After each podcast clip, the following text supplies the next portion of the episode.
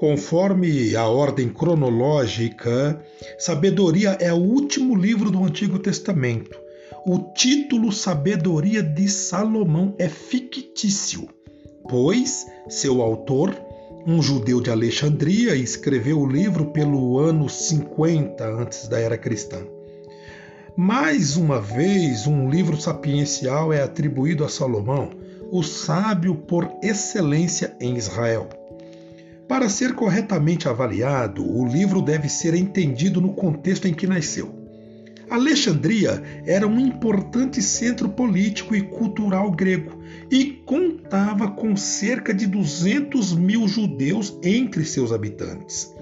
A cultura grega, porém, com suas filosofias, costumes e cultos religiosos de uma parte e com a hostilidade dos pagãos e às vezes perseguição aberta de outra, constituía uma ameaça constante à fé e à cultura do povo judaico que habitava no Egito.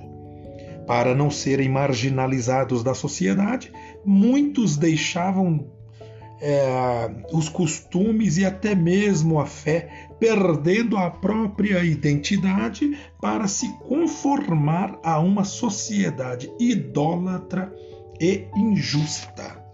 O autor, profundamente alimentado pelas escrituras e pela consciência histórica do seu povo, enfrenta a situação escrevendo um livro que procura de todos os modos reforçar a fé e ativar a esperança, relembrando o patrimônio histórico religioso dos antepassados.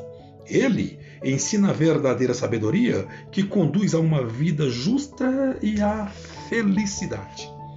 Não se trata da cultura que conquista pelo pensamento, mas da sabedoria que vem de Deus, opondo-se à idolatria e à vida injusta que nasce dela.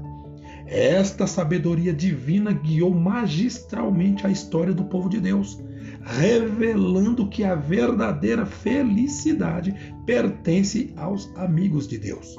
Em outras palavras, o autor quer mostrar que a sabedoria ou o senso de realização da vida não é apenas um fruto do esforço do homem, mas é, em primeiro lugar, um dom que Deus concede gratuitamente aos seus aliados.